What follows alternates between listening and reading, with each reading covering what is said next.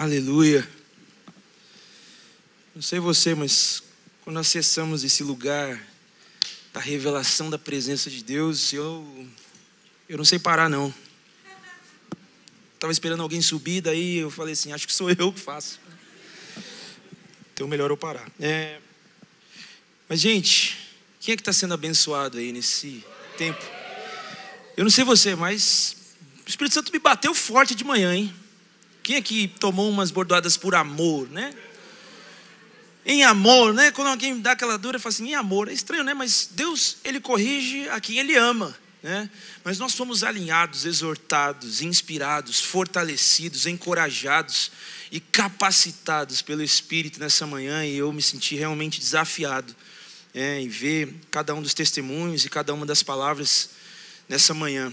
Então, eu queria dar continuidade a esse tempo, eu quero falar algo bem rapidinho, e algo que tem a ver com boa parte daquilo que nós vamos semear ao longo desse ano como igreja, e que nós cremos que faz parte do DNA dessa casa, faz parte do DNA dessa família, que é paixão por servir. Vira para quem está do teu lado e fala assim: Eu sou apaixonado por servir. Fala para a pessoa do seu lado assim. Então no final daqui eu vou pagar um lanche para você porque eu quero te servir. Fala para a pessoa. Olha aí, olha a verdade aí, hein? Olha aí como a gente pega o servo. Mas mas servir é muito mais que pagar lanche, obviamente. Servir é se parecer com Jesus, o servo de todos.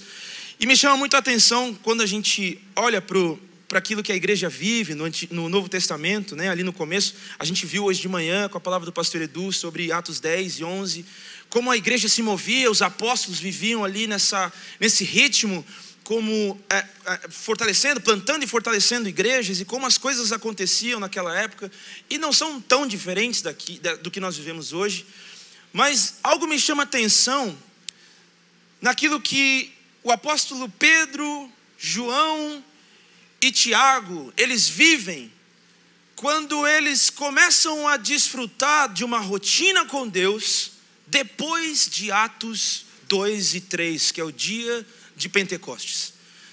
Nós falamos que hoje pela manhã a igreja vive uma segunda estação, quando o apóstolo Pedro, ali na casa de Cornélio, ele tem uma revelação de Deus que a pregação, o batismo e a doutrina, ela deve alcançar também os gentios, mas eu queria dar uma atenção para as práticas que os apóstolos tinham quando eles iam para a igreja ou quando eles iam para uma reunião, ou quando eles iam para um ajuntamento, ou para algum tipo de culto, ou liturgia, reunião de oração, enfim. E eu queria falar um pouquinho sobre isso. O que acontece quando nós vamos para a igreja, ou nós vamos para uma reunião para adorar a Deus ou para servir a Deus, cheios do Espírito? O que aconteceria, meu irmão, se você viesse todo domingo ou toda célula, ou todo encontro que você tivesse, junto com a comunidade que você faz parte, alguns aqui são da igreja edificando, outros fazem parte de outra comunidade, mas o que aconteceria se você fosse para o culto, ao invés de somente para receber, também cheio para dar? Vira para quem está do outro lado assim: o que aconteceria com a gente num culto se nós viéssemos cheios da presença?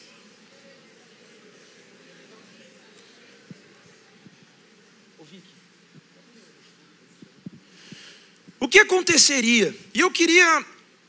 Primeira coisa que eu queria. Tá, o meu slide está aí. Tem, acho que tem umas paradas aí, né? Tem. Volta, volta um pouquinho antes aí. Isso. Volta mais. Desafio da bexiga. Alguém já viu o desafio da bexiga? Não, porque eu não falei o que é ainda. Mas o desafio da bexiga é o seguinte: eu preciso de. Obrigado. Eu preciso de alguns voluntários para me ajudar aqui. A gente vai fazer uma dança aqui em cima, mas vai ser tranquilo. Mas eu queria quatro pessoas, dois homens e duas mulheres. Por favor, senão o dedo vai aparecer e ele vai escolher. Olha aí, ó. Olha aí, os, ah, os discípulos vêm, senão a gente depois pega, né? Então, então tem dois. Cadê as, cadê as mulheres, gente? Luana, é você, Luana? Entendi. Tá faltando uma varoa, cadê? Quem? Vem, vem. Pronto. Boa. Uma salva de palmas para essas mulheres maravilhosas. Seguinte, eu tenho quatro bexigas aqui. Opa. E eu vou dar para vocês encherem essas bexigas. Pega uma, por favor. Enquanto eles enchem a bexiga, ah, eu vou explicar o que, que a gente vai fazer. A gente vai fazer uma mini competição aqui no palco, tá? Boys contra girls. Cadê a torcida das girls aí? E cadê a torcida dos boys? Cadê a torcida das girls? É isso. Dos boys. É original. É 4x4. O homem tenta gritar grave e fica rouco depois, né? Mas vamos lá. Enche a bexiga, gente. É isso. Aí. Aí o que vai acontecer? A gente vai fazer uma competição. A gente vai ter que cruzar desse lado do palco para o outro lado ali. Tá, tem uma, um cabo ali. Vai determinar esse limite. E vocês vão ter que equilibrar essa bexiga na cabeça de vocês com as mãos para trás. E não pode deixar a bexiga cair no chão. Não é tranquilo, pô. Né? Tá entendido como vai ser? Então, vamos posicionar desse lado aqui. Primeiro os meninos. Vi andando. Não pode botar a mão na bexiga. Até aqui onde eu estou. E tocar minha mão. Beleza? Cara, menino sempre tem, né? Essas coisas.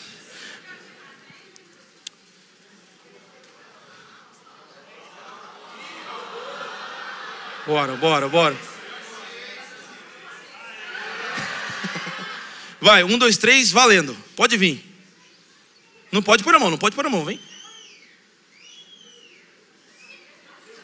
Eu, vem, vem. Continua de onde parou, vai.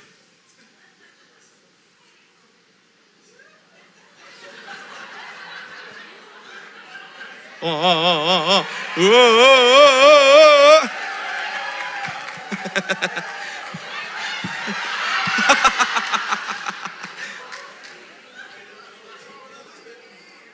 Aí, toca aqui na mão, aqui na mão, aqui. O cara já tá fazendo um Neymar aqui já. Né? Bom, beleza, tocou, tocou, já foi, já foi. Beleza, você chegou. Parabéns. Acho que o Vitor. É, Vitão, perdeu, vem pra cá, tá tudo bem. Agora as meninas. Boto fé em vocês. Mulheres equilibradas, balanceadas no espírito. Pode fazer estratégia, não sei o que é, mas pode fazer.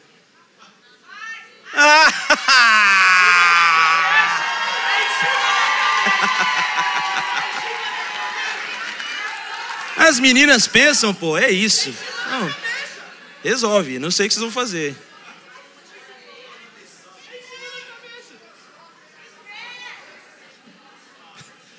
Olha, olha, olha, olha, olha.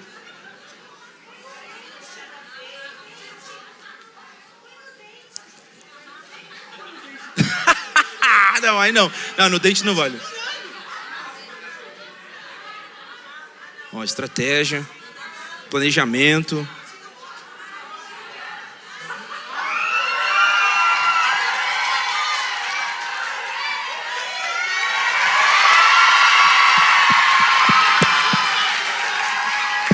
Uma salva de palmas para vocês. Obrigado, gente. Valeu.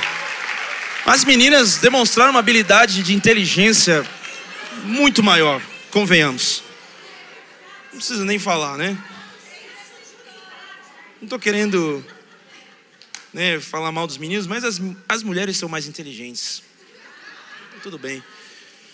Mas, gente, sabe qual que é a, a, o lance dessa brincadeira? Passa para o próximo slide, por favor. Aquilo que você carrega define como você caminha. Já parou para pensar nisso? Que aquilo que você carrega define a forma, o jeito, como você zela pela sua caminhada? Aquilo que você carrega define como você anda, vive, aquilo que você fala, aquilo que você faz, é determinado por aquilo que você carrega. É curioso porque se eu desse uma bexiga murcha para as pessoas carregarem, as pessoas iam colocar simplesmente na cabeça e aí sem nenhum tipo de preocupação, é confortável, é, não tem nenhum tipo de desafio carregar uma bexiga murcha. Agora, quando você está carregando uma bexiga cheia, você precisa tomar cuidado com o que você carrega. Então você começa a pensar de uma forma estratégica. As meninas demonstraram uma habilidade incrível aqui de pensar numa forma equilibrada, de fazer as duas caminharem ao mesmo tempo, carregando a mesma coisa. Aleluia. Uma salva de palmas para as meninas.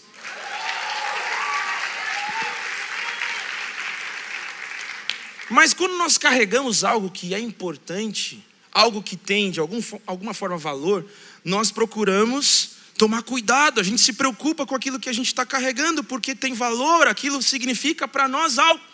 Se você está vazio, meu irmão, você anda de qualquer jeito. Se você está vazio e vem para o culto, você serve de qualquer jeito. Agora, se você está cheio do Espírito, quando você vem para o culto, você não vem de qualquer jeito. Você vem atento. Você vem sensível. Você vem com um plano de ação. Você não vem aqui, cai num banco aí e fica moscando. É, vê se a pessoa do celular está moscando. Depois do almoço, normalmente a gente mosca, né? Mas quando a gente vem para o culto, a gente não está moscando. A gente vem aqui para celebrar, a gente vem aqui para ofertar, a gente vem aqui para realmente dar. Porque quando nós estamos cheios, nós temos para dar. Agora, quando nós estamos vazios, nós vemos servir e não temos nada para dar. Então, quando nós entramos nessa vida, nessa rotina de servir vazios, a nossa vida na igreja cansa. Dá trabalho andar vazio. Vê se a pessoa do seu lado tem cara de bexiga vazia. Em nome de Jesus, não, né?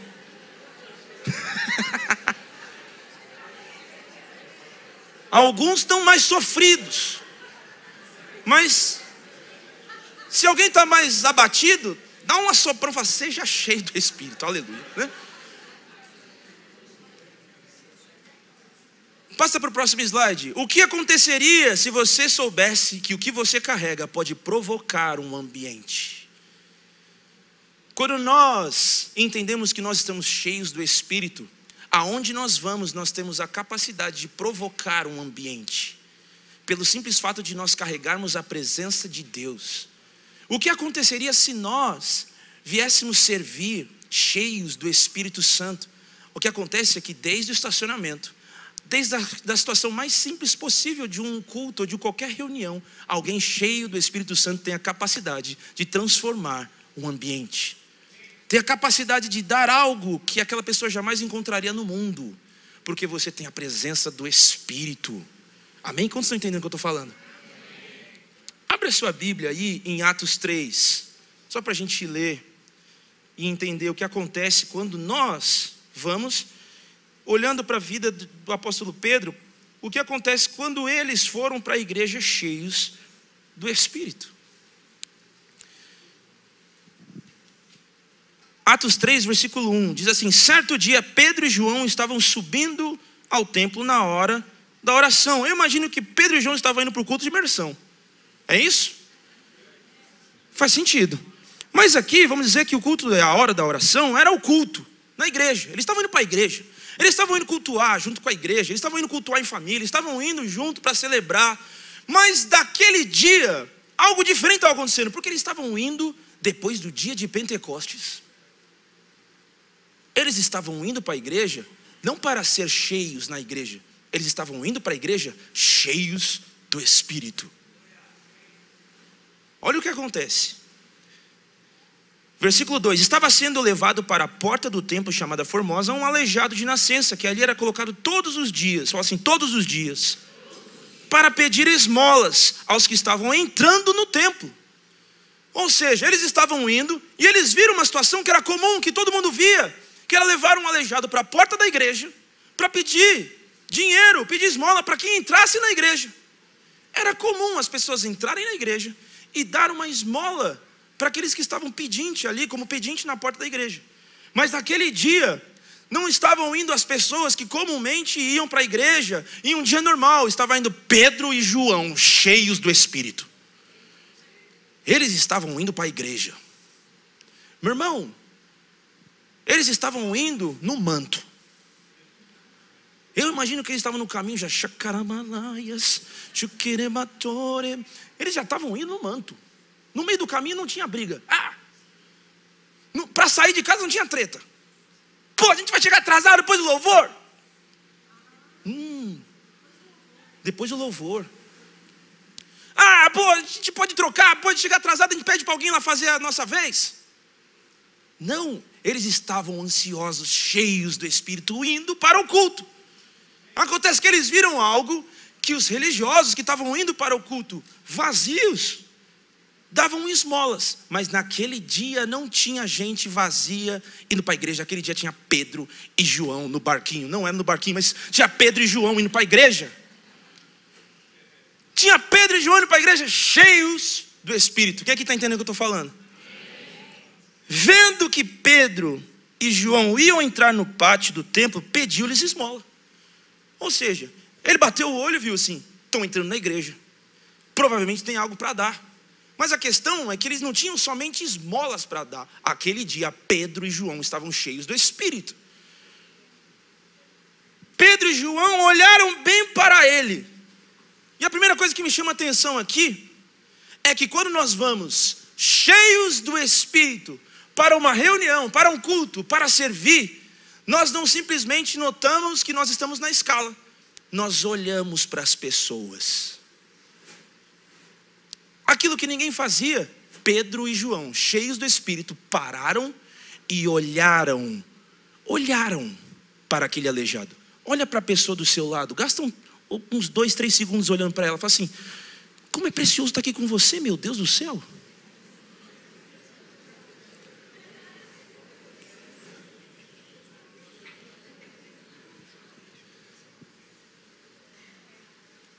O que acontece é que as pessoas não estão acostumadas a serem encontradas através de um olhar. Já parou para pensar que quando você cumprimenta alguém no seu trabalho, você fala assim: é, Olá, tudo bem? A pessoa responde: Olá, tudo bem? E vai cada um para o seu canto e ninguém responde a pergunta. Não faz sentido isso, né?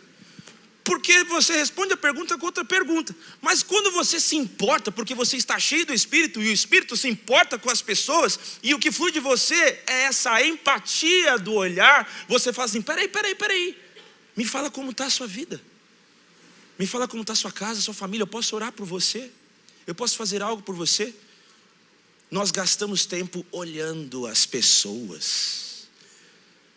Sabe o que é mais lindo? É quando eu chego aqui na igreja e eu olho para as pessoas, as pessoas olham para mim, a gente dá aquele sorriso, aquela coisa assim, fala assim, bem-vindo. Eu falo, bem, bem-vindo mesmo. Obrigado. Não é maravilhoso você ser bem-vindo olhando para alguém e ouvir isso? É maravilhoso, gente. Imagine você olhar para alguém e você esperar. Sabe quando você encontra alguém que você acha que conhece você? E você fica assim. Você espera um retorno. Aí a pessoa passa, passa batido, não, não, não rolou química, não teve empatia. Mas quando nós estamos cheios do Espírito, nós viemos para o culto, para a celebração, para servir com esse olhar de Jesus. Meu irmão, alguém para o carro, você olha no fundo dos olhos e fala assim: Seja bem-vindo, porque Jesus escolheu esse dia para te amar de uma forma sobrenatural. Aí, meu irmão, o cara já sai do carro e fala assim: oh, porque nós estamos cheios do Espírito. Deus não nos chamou somente para esse ofício de dar uma esmola. Deus nos chamou para dar Jesus. Deus nos chamou para oferecermos muito mais do que esmola. O que a gente muitas vezes percebe é que a gente trata servir como esmola. A gente dá uma esmola. Mas o que acontece quando você está cheio do Espírito, não tem como você dar esmola, porque o Espírito é toda a riqueza gloriosa do céu em você. Se você dá um abraço cheio do Espírito, a pessoa é tocada pelo céu na terra, meu irmão.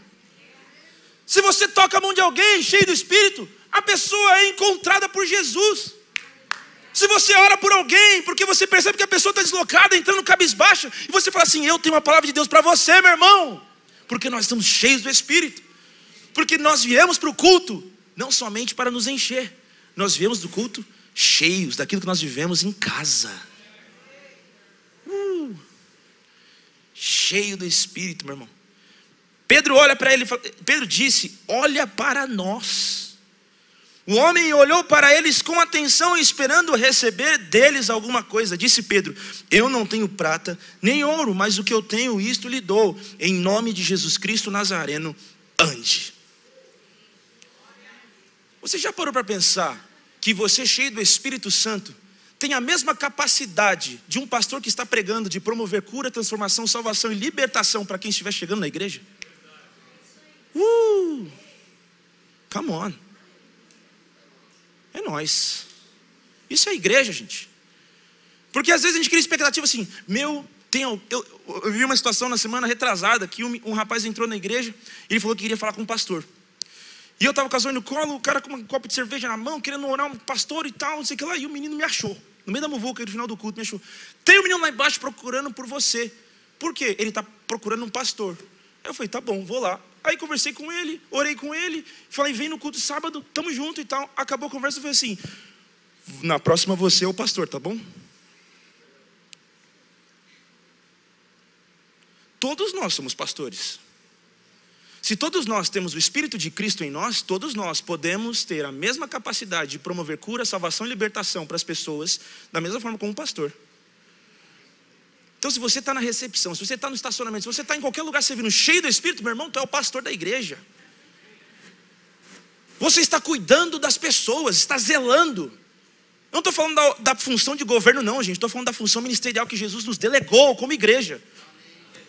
Ser cheio do Espírito é você estar cheio de autoridade para viver tudo que Jesus viveu e até obras maiores. Uh! Depois do almoço a gente fica mais quietinho, mas vocês estão entendendo o que eu estou falando. Segura, e segurou mesmo. Versículo 7: segurando pela mão direita, ajudou a levantar-se. Imediatamente os pés e os tornozelos do homem ficaram firmes. Aquele homem, ele não simplesmente estava preocupado, aquele homem não, aquele homem, Pedro não estava simplesmente preocupado em ajudar com uma esmola, mas ele estava atento a dar aquilo que ele viu Jesus dando às pessoas. Aquilo que um dia te encontrou, agora está dentro de você, capaz de tocar outras pessoas. Então seja usado por Deus, cheio do Espírito, você pode ser usado por Deus. Só para a gente encerrar aqui, versículo 11, diz assim: Apegando-se o mendigo a Pedro e João, Todo o povo ficou maravilhado e correu até eles, ao lugar chamado Pórtico de Salomão. Sabe o que acontece quando você vem cheio do Espírito para a igreja? As pessoas querem ficar com você. As pessoas se apegam àquilo que se parece com Jesus. As pessoas se apegam, de fato, àquilo que transmite Jesus. Quando nós estamos cheios do Espírito no seu, quando você está cheio do Espírito no seu trabalho, as pessoas começam a te procurar para pedir oração. Você já viu isso? Quem aqui já viu essa experiência? Vai lá na mesa, fala assim, então, parece que está vendendo droga, né? Tipo, vai lá na mesa, então, você é da igreja, né? Quando você está na faculdade, no trabalho, na rua, você é cheio do Espírito, meu irmão, as pessoas estão esperando de nós um sinal de esperança.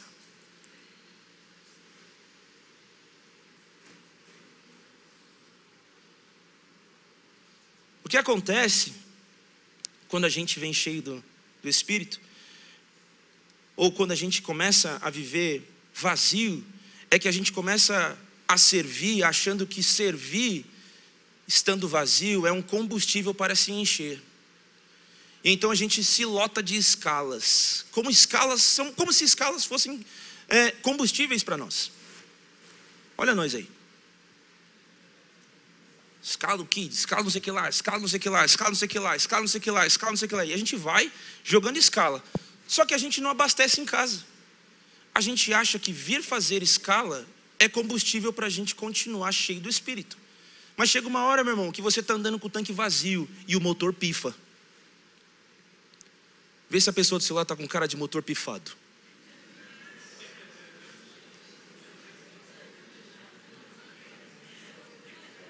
Passa o próximo slide aí. Você não foi criado para cumprir escala, aleluia, mas sim para carregar a presença de Deus. Amém? Você não foi criado para cumprir escala. Você foi criado para carregar a presença de Deus. Porque se você viver vazio de Deus, passa o próximo slide aí. Se você viver vazio de Deus, a escala vira trabalho. Agora, se você andar cheio de Deus, a escala vira chamado.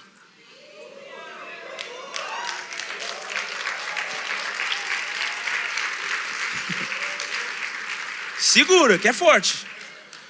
Vazio de Deus, ao manto. Escala vira trabalho. E trabalho, quem aqui gosta de trabalho? Fala assim, hum, eu amo segunda-feira trabalhar. Não, trabalho cansa, trabalho né, dá fadiga. Trabalho dignifica, trabalho dá sucesso, sim, mas trabalho cansa.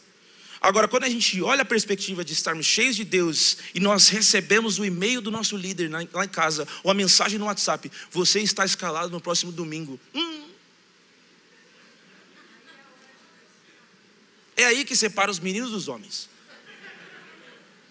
Cheio do Espírito, meu irmão, chama, é, escala vira chamado. Sabe o que acontece quando você está cheio do Espírito? Você anseia pelo dia em que você vai servir na casa de Deus. Uh, é apaixonante, é vibrante. É Pedro e João indo para a igreja. Xaramanai, aromassou. Vamos para a igreja. Me alegrei quando me disseram: Vamos à casa do Senhor. É uma alegria servir, gente. Uh!